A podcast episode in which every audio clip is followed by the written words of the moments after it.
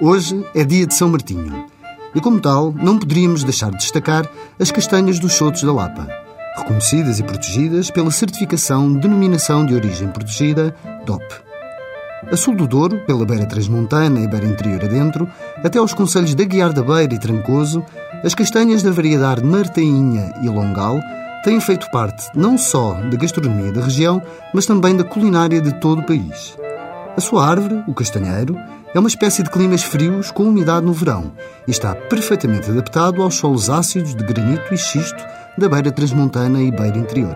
A sua presença é inclusive de extrema importância para o ecossistema da região, protegendo as zonas da montanha mais desfavorecidas.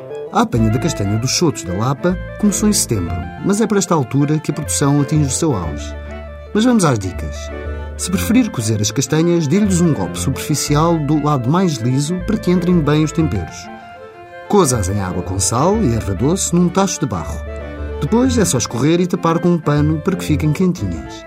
Se preferir assadas e não tiver assador ou fogareiro, coloque as castanhas golpeadas num tabuleiro para ir ao forno, com uma camada de sal por baixo e por cima.